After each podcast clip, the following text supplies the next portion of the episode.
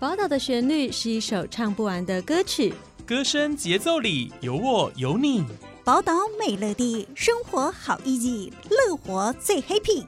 正声广播公司台中台制作，欢迎收听《宝岛美乐地》。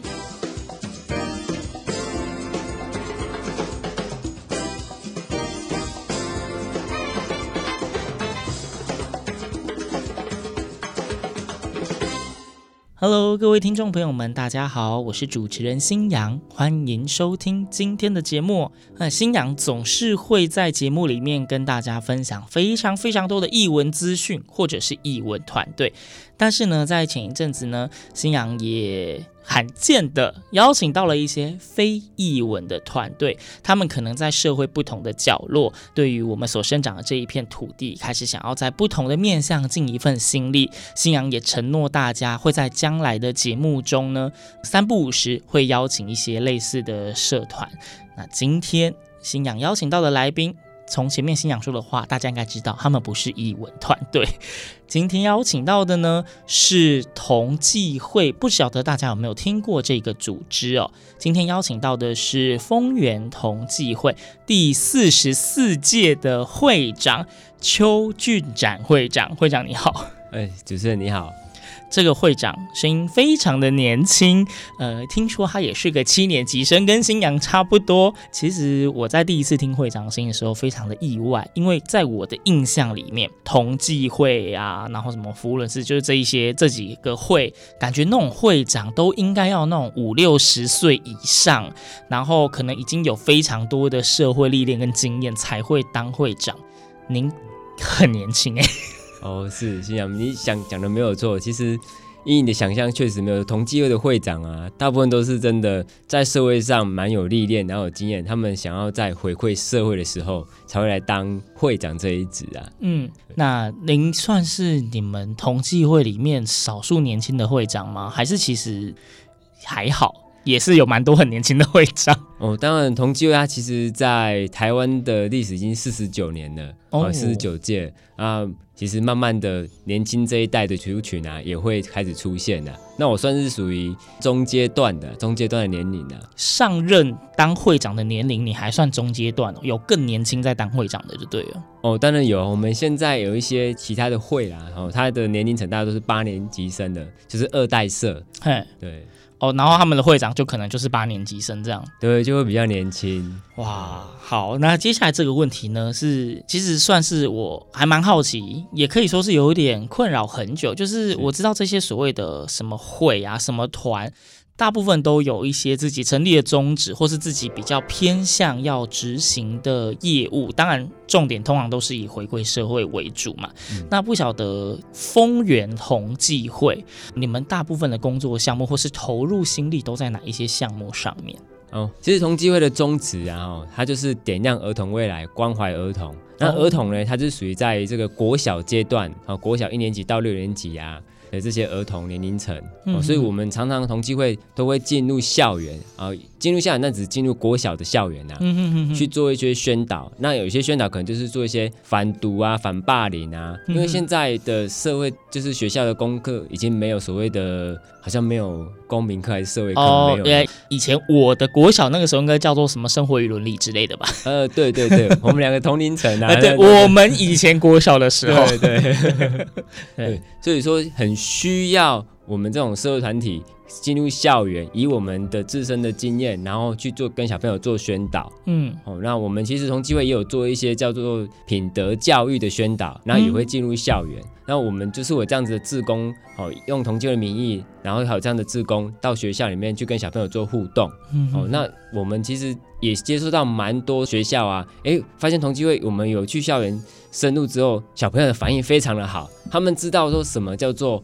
诶，要敬重父母啊，怎么样照顾好自己啊？哦，那因为学校的教育是可能没办法去体会到嘛，那由我们这种社会人士啊，或者是我们子本身自己有子女的啊，嗯哼哼，去做宣导，哎，反而更加的体贴，用不一样的角色、不一样的位置去做宣导。刚刚讲到自己有子女，估计为人父母也特别知道自己的小孩需要哪些东西。哦，当然啦、啊。而且是看到别人的小孩的反应之后，我们在体会他看自己的小朋友啊，哦，那种感触更加的深切啊。那那种课程的规划啊，刚刚讲说那些粉读啊什么的，那这种课程通常是学校有需求跟你们提出申请，还是你们会主动就是已经规划说啊，我们今年不然我们今年来跑个哪一些种类的课程，然后自己再去联系学校。哦，好的。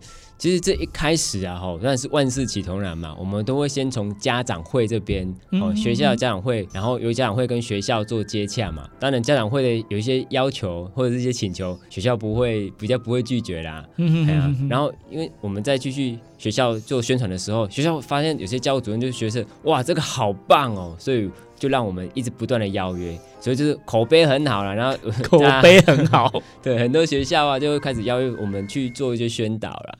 嗯嗯嗯，那你们一年呢、啊？你有没有大概算过？你们这样大大小小一年大概都会要办到多少场的活动？嗯，其实这个也不会去算它呢。其实只要有学校有邀约，我们志工一定会去，因为这这种就是付出社会嘛。啊，付出社会其实非常的快乐。哦，是可以享受的就对了。对，非常的享受，因为。你看到小朋友他们获得一些新知识的或一些道德观念的时候，是好的，然后他们的脸上那种笑容啊，哇，我们真的是这是我们在工作上哦是无法体会得到的。你们通常办这些活动啊，你们这些不管是会员或者像您会长，都是会亲自到场的吗？别人我不说了，但是我一定会亲自到场，一定会是不是？一定会亲自到场，对。而且我们其实，在学校进入学校的时候去做宣导啊。能叫做台上一分钟，台下十年功。我们真的是在私底下吼，我们自工都有很多的演练哦、嗯、哦。我我哦，对不起，因为我刚一直以为说你们办这个活动，可能就是找那种已经好。假设今天我要做消防宣导，我可能就是找消防局一起合作，或是消防志工，他们本身就很熟了，所以就是时间日期给了之后，当天他们就会到，然后你就出现，还要演练。哦，我们绝对是我们自己自工跟我们会长啊。嗯，下去直接操作哦，自己动手来，那种感觉是更加的深切，而且宣传到给小朋友的时候啊，他们能更加能体会到。嗯，OK，那因为同济会刚刚说您是属于丰原同济会，所以其实同济会在台湾应该有非常多的分会嘛。那像你们丰原同济会执行业务的地区，就是大概就是集中在丰原，还是其实也会在别的地方跑？嗯，丰原同济会当然是我们其实。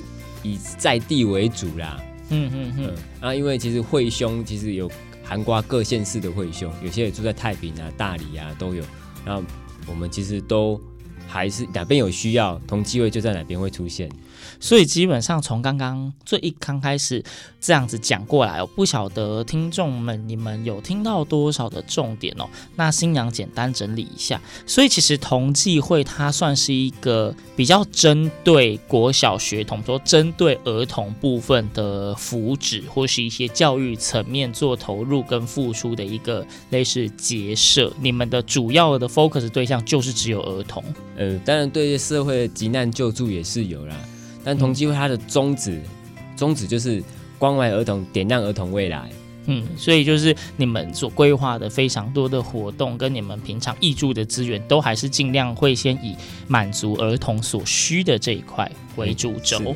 对，那你们各分会之间应该还是会有非常密切的互动吧？例如说一些资源同整啊，或是会有跨域性的大活动。嗯，当然也是会有啊，因为其实以我们台中区来讲的话，我们就会分为山海屯三个区域。对，但丰原就属于山区的同济会，那还有、嗯、当然还会有未来，当然台中市是屯区嘛。哦，对，海线就是海区嘛，就是山海屯这样去分啊。嗯，丰原是属于山区，山区。对，那其实刚刚就是讲了非常多非常多同济会的业务啊，那我们来做一个说文解字。就是哎，各位听众，你可能听过同济会，请你现在拿出纸跟笔，写下“同济会”这三个字。您会写哪一个“同”，哪一个“济”呢？我估计你会是不会写错啦。那是不是请会长跟我们简单讲一下好了？这“同济会”这三个字是怎么写？那这一个会名有什么样的含义吗？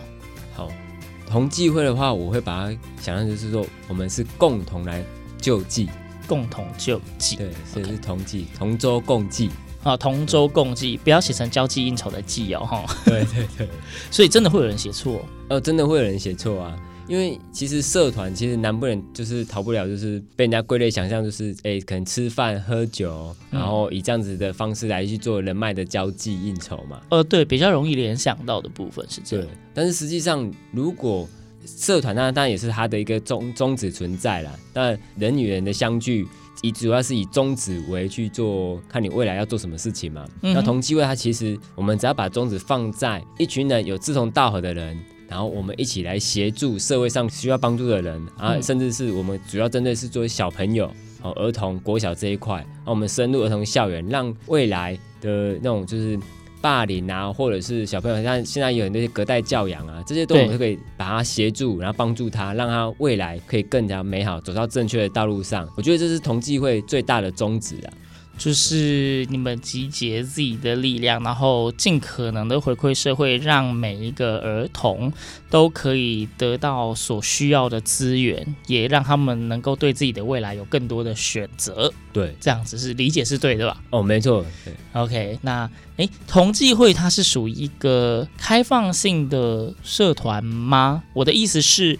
如果今天我认为，呃，我的状况可能不错，我也有能力，而且我也非常认同你们的想法，是那种我如果希望想要加入就能加入的吗？哦，当然，其实同济会它是属于开放性的社团，嗯、它其实没有什么设限，哦，不设定年龄，也不设定你的职务、职位、职业啦。哦，那其实有些社团，我像我们自己的话。风以丰原会为例，其实只要会兄愿意加入了，然后我们里监事会会拿出来讨论哦，哎，就是大概就是这样子，然后当然一定大部分都会通过啦。